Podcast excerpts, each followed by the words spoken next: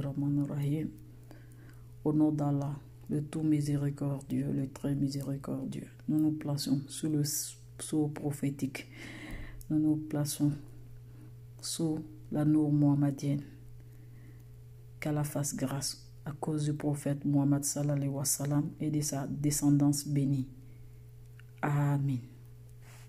Ainsi donc, euh, pour conclure euh, cette question épineuse, pourquoi le prophète Mohammed sallallahu sallam est accordé comme miséricorde à toute l'humanité? Le dernier point, nous allons conclure à dire que le prophète Mohammed sallallahu sallam présenta à toute l'humanité le modèle parfait de fraternité entre les hommes.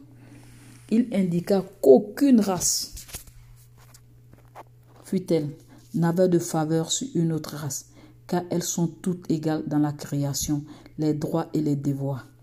Il accorda des chances égales aux adeptes de sa religion pour servir la religion comme le firent le cas de Zouaïb, le Romain, Bilal l'Éthiopien et Salman le Perse, de concert avec leurs frères arabes.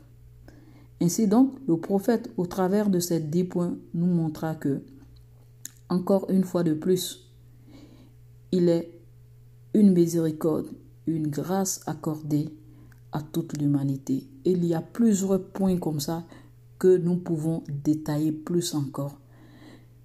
On ne cessera jamais de dire que plus nous essayons de comprendre le prophète Mohammed sallallahu wa sallam, plus nous allons en, profondeur et encore nous découvrons que nous ne connaissons qu'une infime partie de ce que Allah a voulu nous révéler de son saint prophète.